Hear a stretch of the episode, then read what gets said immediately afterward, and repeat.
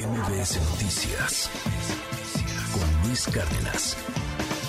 Oiga, ¿cómo va la vida después de la pandemia o en esta pospandemia? Ya sé que la pandemia no ha terminado, pero seamos francos, ya, ya cada vez menos gente utiliza el cubrebocas o, cada vez menos gente utilizamos el cubrebocas. Yo llego a utilizar en pues, lugares muy cerrados, realmente este se dejó de usar muchísimo más. menos gente ya habla del tema de las vacunas, menos gente ya se cuida, evidentemente. Y esto ha cambiado también la vida eh, laboral. Hay quien extraña esta época en donde podía estar en un Zoom, en shorts o en boxers de plano, y nada más te vestías de, la cintura para arriba para de repente estar en alguna videoconferencia y se acabó. Pero eso también generó una consecuencia eh, pues brutal de, falta de renta de espacios o de ocupación de espacios eh, para poder laborar. el tema de el mundo que se supone viene ahora después de pandemia, ahora después del, del cubrebocas, pues no es menor económicamente hablando. Y para ello me da un enorme gusto poder saludar aquí a Jorge Andrés Castañeda. ¿Cómo estás, Jorge? Buen día. Luis, buenos días. Un gusto estar por acá de regreso. Igual, qué gusto verte. ¿Cómo te trata la vida después de pandemia, por cierto? Pues ahí vamos, ahí va la vida, ¿no? Y, y justo lo que comentabas. A ver, ¿Se acabó o no se acabó la pandemia y qué implicaciones tiene esto para nuestras vidas?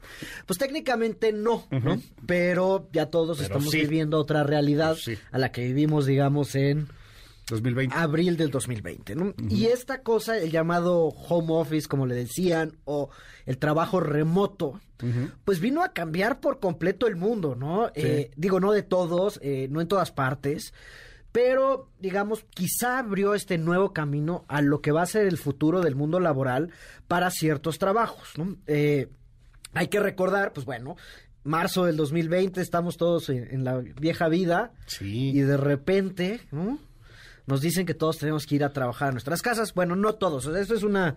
Eh, sí, bueno, es, una generalización, de lo porque, bueno, un economista eh, que, te que te recomiendo mucho seguir, Luis Monroy Gómez Franco. Él estimó en su momento, en el a finales del 2020, que entre 20 y 23% de los trabajos en México se podían hacer de manera remota. Okay. Y, eh, pues como era de esperarse, la gran mayoría en las partes de ingresos superiores, que son los trabajos, digamos, de oficina, ¿no? Eh, no son solo los de la industria y los agricultores que no pueden trabajar. Si tú trabajas o trabajas en un Starbucks, pues está abierto el Starbucks, solo puedes estar, no puedes trabajar a distancia, ¿no? lado. entonces, bueno, no, si eres bombero, si eres policía, este, los médicos que se merecen un monumento. Sí, todos los trabajadores del sector salud, etcétera. Pero bueno, 20, 20 por, 23% de los trabajadores en México y más o menos 45 en Estados Unidos podían trabajar de forma remota. Entonces, como dices, pues esta, estabas en calzones, en tu Zoom. De entrada, o sea, el Zoom, el Teams, todas estas cosas explotaron. Antes los usaban ciertas personas en ciertos trabajos, en multinacionales, Y era muy geek, además. Pero de repente fue este boom gigantesco del Zoom. Todo el tiempo Zoom, Zoom, Zoom, Zoom, Zoom, Zoom, Zoom, por aquí, por allá. Y ahora pues parece que se acabó, no se acabó. ¿Y qué quiere decir esto? ¿Y cómo está impactando nuestras vidas? Porque, a ver, vamos a volver a tocar esto más adelante, y es algo que hemos platicado aquí, nos gusta mucho. El famoso tema de los nómadas digitales, ¿no? Y que está teniendo implicaciones sobre la vida urbana en la Ciudad de México. A algunos les parece muy mal que vengan estos extranjeros a vivir aquí. La gentrificación. La gentrificación, a otros no tanto. Bueno, eso es posible gracias al trabajo a distancia. ¿Y es posible de alguna manera que haya explotado, te pregunto, la gentrificación por la pandemia? Nada más para que nos quede claro. la gentrificación es aquello que a lo mejor le ha pasado a usted, o a lo mejor lo ha provocado usted, en donde antes vivías en una colonia, estaba bonita la colonia, de repente llegan, no sé, extranjeros o gente que tiene mayor poder adquisitivo, y las rentas suben, entonces la gente que vivía ahí, pues se va la Condesa, la Roma, este, zonas aquí, Ansures, etcétera. Digo, esas yo creo que estaban gentrificadas antes, Sí, claro, tienes razón. Eh, por mexicanos. Pero este fenómeno que hemos visto muchísimo de sobre todo americanos, pero canadienses, europeos, mudándose a México porque es mucho más barato. Pues sí. Y pueden trabajar a distancia pues y siguen ganando en dólares. Entonces, bueno, el mundo cambió, digamos, en este esquema de trabajar a distancia. ¿Y hacia dónde vamos ahora? Porque ya no podemos seguir, pues, ya no estamos en nuestras casas. Yo estoy aquí contigo en el estudio. Sí, claro. Eh, la mayoría de las oficinas están yendo hasta estos modelos de híbridos, ¿no?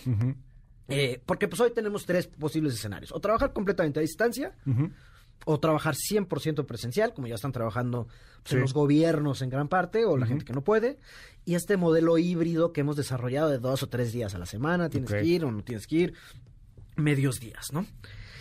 Y pensarías que todo el mundo está feliz. Existe este gran mito de que los jefes quieren que la gente regrese y la gente no quiere regresar. A eso iba, porque a lo mejor hay muchos jefes que, o, muchos em, eh, empresarios, dueños de edificios, etcétera, que dicen, bueno, ¿qué hago con esto? Ah, no, ese es otro gran problema. Que ¿Qué hago me con todas estas instalaciones que tengo? ya nadie viene, En el mundo corporativo, pensarías que, o el mito es que esto funciona, en que los jefes quieren que los empleados regresen, sí. ¿no? Los gerentes y los empleados no quieren regresar, y eso no es tan cierto.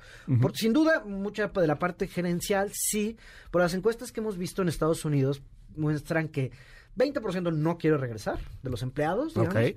20 están en este... Eh, ¿Esquema híbrido? Quieren regresar mañana. ah, ok, ya, me urge. Y 50 están en el esquema híbrido. Pero al interior de esto hay muchas diferencias. perdón que te, es como 25, 25, 50. Como 25% quiere regresar mañana. Sí, cinco días a la semana. El otro 25% no quiere regresar, no quiere regresar nunca. y la otra mitad dice, bueno, pues híbrido. Híbrido. Ahora, Está interesante. Hay muchas ¿eh? diferencias ahí. Y una cosa bien interesante es que los más jóvenes y los más viejos son los que quieren regresar. Órale. Los más jóvenes, porque pues sí es bien difícil aprender a trabajar, o saber así cómo interactuar en un trabajo, cómo se utilizan las herramientas, este, cuántas horas se trabaja, cómo te relacionas con la gente. Y los muy grandes, pues porque no se hallan, ¿no? Sí, claro. Pero sin embargo, la gente como tú y yo, entre 30 y 50 años, los que tenemos hijos, etcétera, pues yo, por ejemplo, eh, estoy feliz en trabajando en mi casa con mis hijos y demás, ¿no? Entonces, existen grandes diferencias en el interior. Y, adoptaste el tema de los Zooms, etcétera. Etcétera, y es más fácil para ti, y tú ya sabes trabajar, ya sabes cómo relacionarte, y tiene implicaciones de ahorro gigantescas. Yo, por ejemplo, tengo una empresa de consultoría, no pago oficinas. Eso sería el 30% de mis costos. Tú ya no pagas oficina. Yo no pago oficinas. Eso no tiene caso. No tiene caso. Todo tu equipo está... Todo el mundo trabaja. Y puedo contratar gente en otras partes del mundo. Lo cual... Eh, claro. Pues te da muchísimas ventajas, te da el tema del... Y eso tiene sus implicaciones de regreso. Claro. Todos estos nómadas digitales es porque están trabajando para empresas en Estados Unidos, en Inglaterra, etcétera, pero pueden vivir en México, en la Condesa o en la playa. Sí, claro. Y pueden irse a Quintana Roo, Quintana Roo, a Oaxaca, etcétera, y están pasando todo. Y de hecho empieza a crecer también ahí otro modelo de negocio, como eh, pues estos lugares en donde puedes hacer, eh, conectarte a internet, tener tu cafecito, etcétera. Estas oficinas, ¿cómo se llaman? Este, pues, pues sí, los, o sea, lo que era antes el WeWork, pero ya no son WeWork. Tipo WeWork, sí, pero ahora hay un buen, ¿no? sí, los coworking. Coworkings. Que donde tú puedes ir a trabajar o incluso varios días, hasta, hasta retiros en ciertas como Sí, sí, me llegó el otro día una publicidad, digo yo, de Morelos, que ciertas haciendas que rentan. ¿Cómo crees? Y se van ahí a trabajar dos, tres semanas eh, y les dan de comer y hacen yoga y ya. sabes, todas esas cosas que les encantan. Y tienes un par de horas para trabajar, ¿no? No, no, y, trabajo y, si tienes buen internet, pues puedes estar trabajando todo el día, tomas tus Zooms, etcétera, ¿no? Entonces, ¿a dónde vamos? Quizás esto es, y muchos estamos, están especulando, eh, más digamos en Estados Unidos y en Europa, de que este es el inicio de un nuevo modelo de trabajo y que no estamos muy claros hacia dónde vamos a ir. Eh, y ya hay millones de empresas innovando en cómo va a verse el futuro del trabajo. Una cosa que puede sonar muy obvia y muy tonta, pero que es un gran problema, es en estos famosos Zooms, que como están diseñadas las computadoras, tú parece que no estás viendo a la persona. Ajá. ¿No? Porque ves la cámara. Sí. O ves la pantalla o es la cámara y entonces hay todo. Entonces están inventando cosas para que haya diferentes cámaras en las computadoras para que te tomen, para que nos podamos ver a los ojos, como estamos viendo ahorita tú y yo, ¿no? Pero, Porque eso en las interacciones humanas, digamos, es importantísimo. Sí, es importantísimo. O, luego que tu televisión en realidad sea lo que, en vez de tu computadora, tu instrumento de... De trabajo. De trabajo. No sé si te acuerdas en tú y yo que estamos viejitos más, en la película de Volver al Futuro, que ah, era así, ¿no? sí, como no, si era la tele y ahí tenías el contacto con y otra luego persona, el gran problema es que va, ¿Qué va a pasar con todas las oficinas? pero ahí hay un tema hasta de violación de privacidades y, hasta violación de derechos humanos. Escuchaba un, un podcast, creo que New York Times, y hablaban sobre este tema de cómo había sido el trabajo con pandemia y era este porcentaje de gente que tú dices que quería regresar mañana. Y es que algunas empresas pasaditas de lanza les metieron. semana. Eh, no, y deja tú que ya no había, ya no había tiempo. O sea, tú tenías, no sé, te dedicas al diseño, ¿no? Entonces tenías que estar diseñando y la computadora detectaba el momento en el que te parabas al baño y como ya te pagan por hora, pop, cortaba ese tiempo. No, no estuviste en el, ah, el baño, no te lo pago, ¿eh? Te paraste a hacer un café, no te lo pago. O el tema de que ya no hay horarios laborales. Ajá. Ya no hay fines de semana. Claro, sí, estás trabajando de tu casa, ¿eh? Hubo un abuso. Cuando estás trabajando de tu casa, pues este, también toda esa parte ya no queda tan clara, ¿no? Y sobre todo en empresas de servicios. Ajá. Y la otra cosa es que son de los trabajos mejor pagados. Los, mejores trabajos pagados, los consultores, abogados, programadores. Son los que se pueden hacer a distancia. Son los que se pueden hacer a distancia. Entonces, pues si tú ya estás pagándole muy bien a alguien y dices, está bien, no vengas a trabajar, pues yo necesito ese documento mañana. Claro. Hazle como quieras. ¿no? Sí, claro, pero es por resultados, ¿no? ¿Eh? Porque ahí, digo, es por un resultado. o sea, yo me lo voy. Esa es una chamba también importante, ¿no? también el... los sábados, los domingos, pues a mí ya no me importa. O digo, ya he escuchado miles de casos el acoso laboral. O sea, ¿no? Sí. So con 400 WhatsApps, ¿cómo no me respondes? Yo sé que estás en tu casa. ¿Cómo no me estás respondiendo el WhatsApp que te acabo de mandar? O sea, ya pasaron siete minutos y no me he respondido. No me digas que no lo viste porque estás sentado en tu computadora, porque te estoy pagando para estar sentado en tu computadora, ¿no? Pero además me estás viendo que estoy sentado en la computadora, pero estás entrando a mi casa y estás entrando a mi intimidad y estás, o sea, hay, ahí un debate también interesante, ¿no? Muchísimo, y por eso son mucha la gente que dice, no, ya, regreso, Sí, yo ya mejor regreso mañana. Y eh, y es un poco también lo que llevó a este otro fenómeno que están mencionando mucho en Estados Unidos de la renuncia silenciosa, ¿no? De la gente que dice, no, pues yo no voy a renunciar porque pues que me corran. Está bueno. Pero voy a echar la flojera. O sea, me la voy a llevar leve. Ok. ¿No? Porque después de todo esto, yo ya vi, no. y el otro gran tema que mencionabas, las oficinas. Eh, hoy, por ejemplo, en la Ciudad de México, 25% de las eh, espacio de oficinas está vacío. ¿Cómo crees? Y muchas de las oficinas ¿eh? van la gente ciertos días, ¿no? Hay uno que está vacío y que nadie está ocupando. Y hay otro que se están rotando. Eh, y como es, es un costo gigantesco para las empresas, ¿no? Pues y en ciertas empresas, digamos, es como este símbolo de estatus tener una oficina en Reforma, en Santa Fe, en Insurgentes.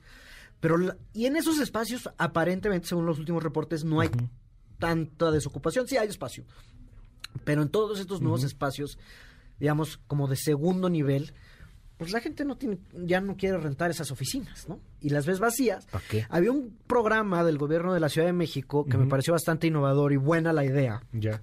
Sobre la reconversión de muchos de estos espacios a vivienda. Eh, y la idea es buena, pero digamos, lo último que yo vi fue comentarios de desarrolladores, particularmente de Fibra 1, que es el más grande de México, donde nada más no dan los números, ¿no? Este, hay que trabajar, yo creo, en eso para encontrar la forma de que sí funcione, porque es ridículo que tengamos todo este espacio vacío y, a la vez esta falta de vivienda en la Ciudad de México. Y en lugares importantes, eh, yo cito dos, la Tabacalera, por ejemplo, Colonia Tabacalera, ahí por donde está el Monumento de la Revolución. Ah, cómo hay de oficinas vacías y te las están así de, por favor, le pago porque venga a poner su oficina aquí, porque son edificios vacíos pero no son los mismas ¿Cómo los conviertes en depas? No es tan fácil convertirlo en, depas. Tienes que poner instalaciones de cocina. Las oficinas. Gas. Gas. Agua de para bañarte. Muchos más baños. En las, viviendas hay muchos más baños que en las oficinas. Eh, temas de emergencia, etcétera. O sea, son otros flujos, son otro tipo de uso. Y eso requiere mucho dinero. Ya. Y si tú estás perdiendo lana porque tienes tu edificio vacío, pues, pues lo último no tienes lana para andarle metiendo y cambiándolo, ¿no? no, pues Entonces, vamos a ver en qué acaba esto. La verdad, me encantaría saber que, tuviera una solución aquí. No, está cambiando el mundo rapidísimo con todo esto y, va a tener implicaciones muy importantes. Quizá en 20, en 10 años aquí, si yo sigo aquí viniendo a platicar contigo. Por favor, ojalá. Vamos a decir, oye, ¿te acuerdas de esas pláticas que todavía la gente iba a las oficinas, ¿te acuerdas? O ¿te acuerdas cuando pensamos que, lo estemos haciendo en holograma, ¿no? Pues exacto, o van a ser todas estas empresas que justamente están haciendo cosas como lo que dices, hologramas, cambios nuevos. Impresionantes. Acabo de ver una, una empresa, este, eh, no me acuerdo en qué página por ahí en internet, pero se dedica a hacer hologramas como los de Star Wars. No, sí. O sea, de verdad te ves tal cual caminas por ahí de manera remota, ¿no? Impresionante. Ya estamos ahí y, pues en unos años vamos a venir, nos vamos a reír tú y yo. Sí, claro pues de lo que hacía, de cómo veíamos el mundo, ¿no? A ver, aquí varios mensajes. Mi sobrino trabajó desde su casa para una compañía. Yo fui testigo de cómo abusaban de forma fatal. Prácticamente lo presionaban para trabajar 24 horas encima de la computadora. Terminó renunciando, nos dicen aquí en el WhatsApp. Nos dice otra persona, comenten lo, lo que ahorrábamos en tiempo de traslado a casa y oficina. No había tanto tráfico. Es que sobre todo, y, en la Ciudad de México, con los traslados tan largos que tenemos, pues sí. Ahora, las empresas decían, mira, si no vas a hacer tus dos horas de traslado, esas me las debes a mí. Entonces ahora ya no trabajas ocho horas y le pasa lo que le pasaba al, sobrino de, la persona, ¿no? Nos dicen aquí, me esclavizaron durante el home office, a mí también en la pandemia, me hacían imprimir documentos y hacer compras con mis recursos, no hubo límites laborales y en el regreso eso se quedó como usos y costumbres, ahora ya está en, ya está trabajando y también la explotan igual, ¿no? Pues o sea, también, es que también nos, nos escribe mucha gente la falta de regulación en torno al home office, se intentó hacer algo, pero... Se intentó y fue muy difícil, yo me acuerdo que donde yo trabajaba en ese momento, por ejemplo, era pagar el internet y parte de la luz. Sí. Pero no existía la forma de como empresa tú meter eso como gasto. Porque obviamente la luz, el internet está a nombre de Luis Cárdenas. Yo tengo mi empresa, pues yo puedo meter facturas al SAT y son gastos. Sí, claro. Y está bien, es la contabilidad. Sí, sí, sí. Pero yo no puedo pagar la factura de luz de Luis Cárdenas. Porque no la puedes deducir. Porque no la puedo deducir. Sí, entonces se hacía, ¿no? O te daban ahí una lana y eso las buenas empresas, las otras es... No, las otras hazle como, hazle como quieras y no te corro. Había una ley que obligaba a pagar parte del internet y la luz. Sí. Pero no se...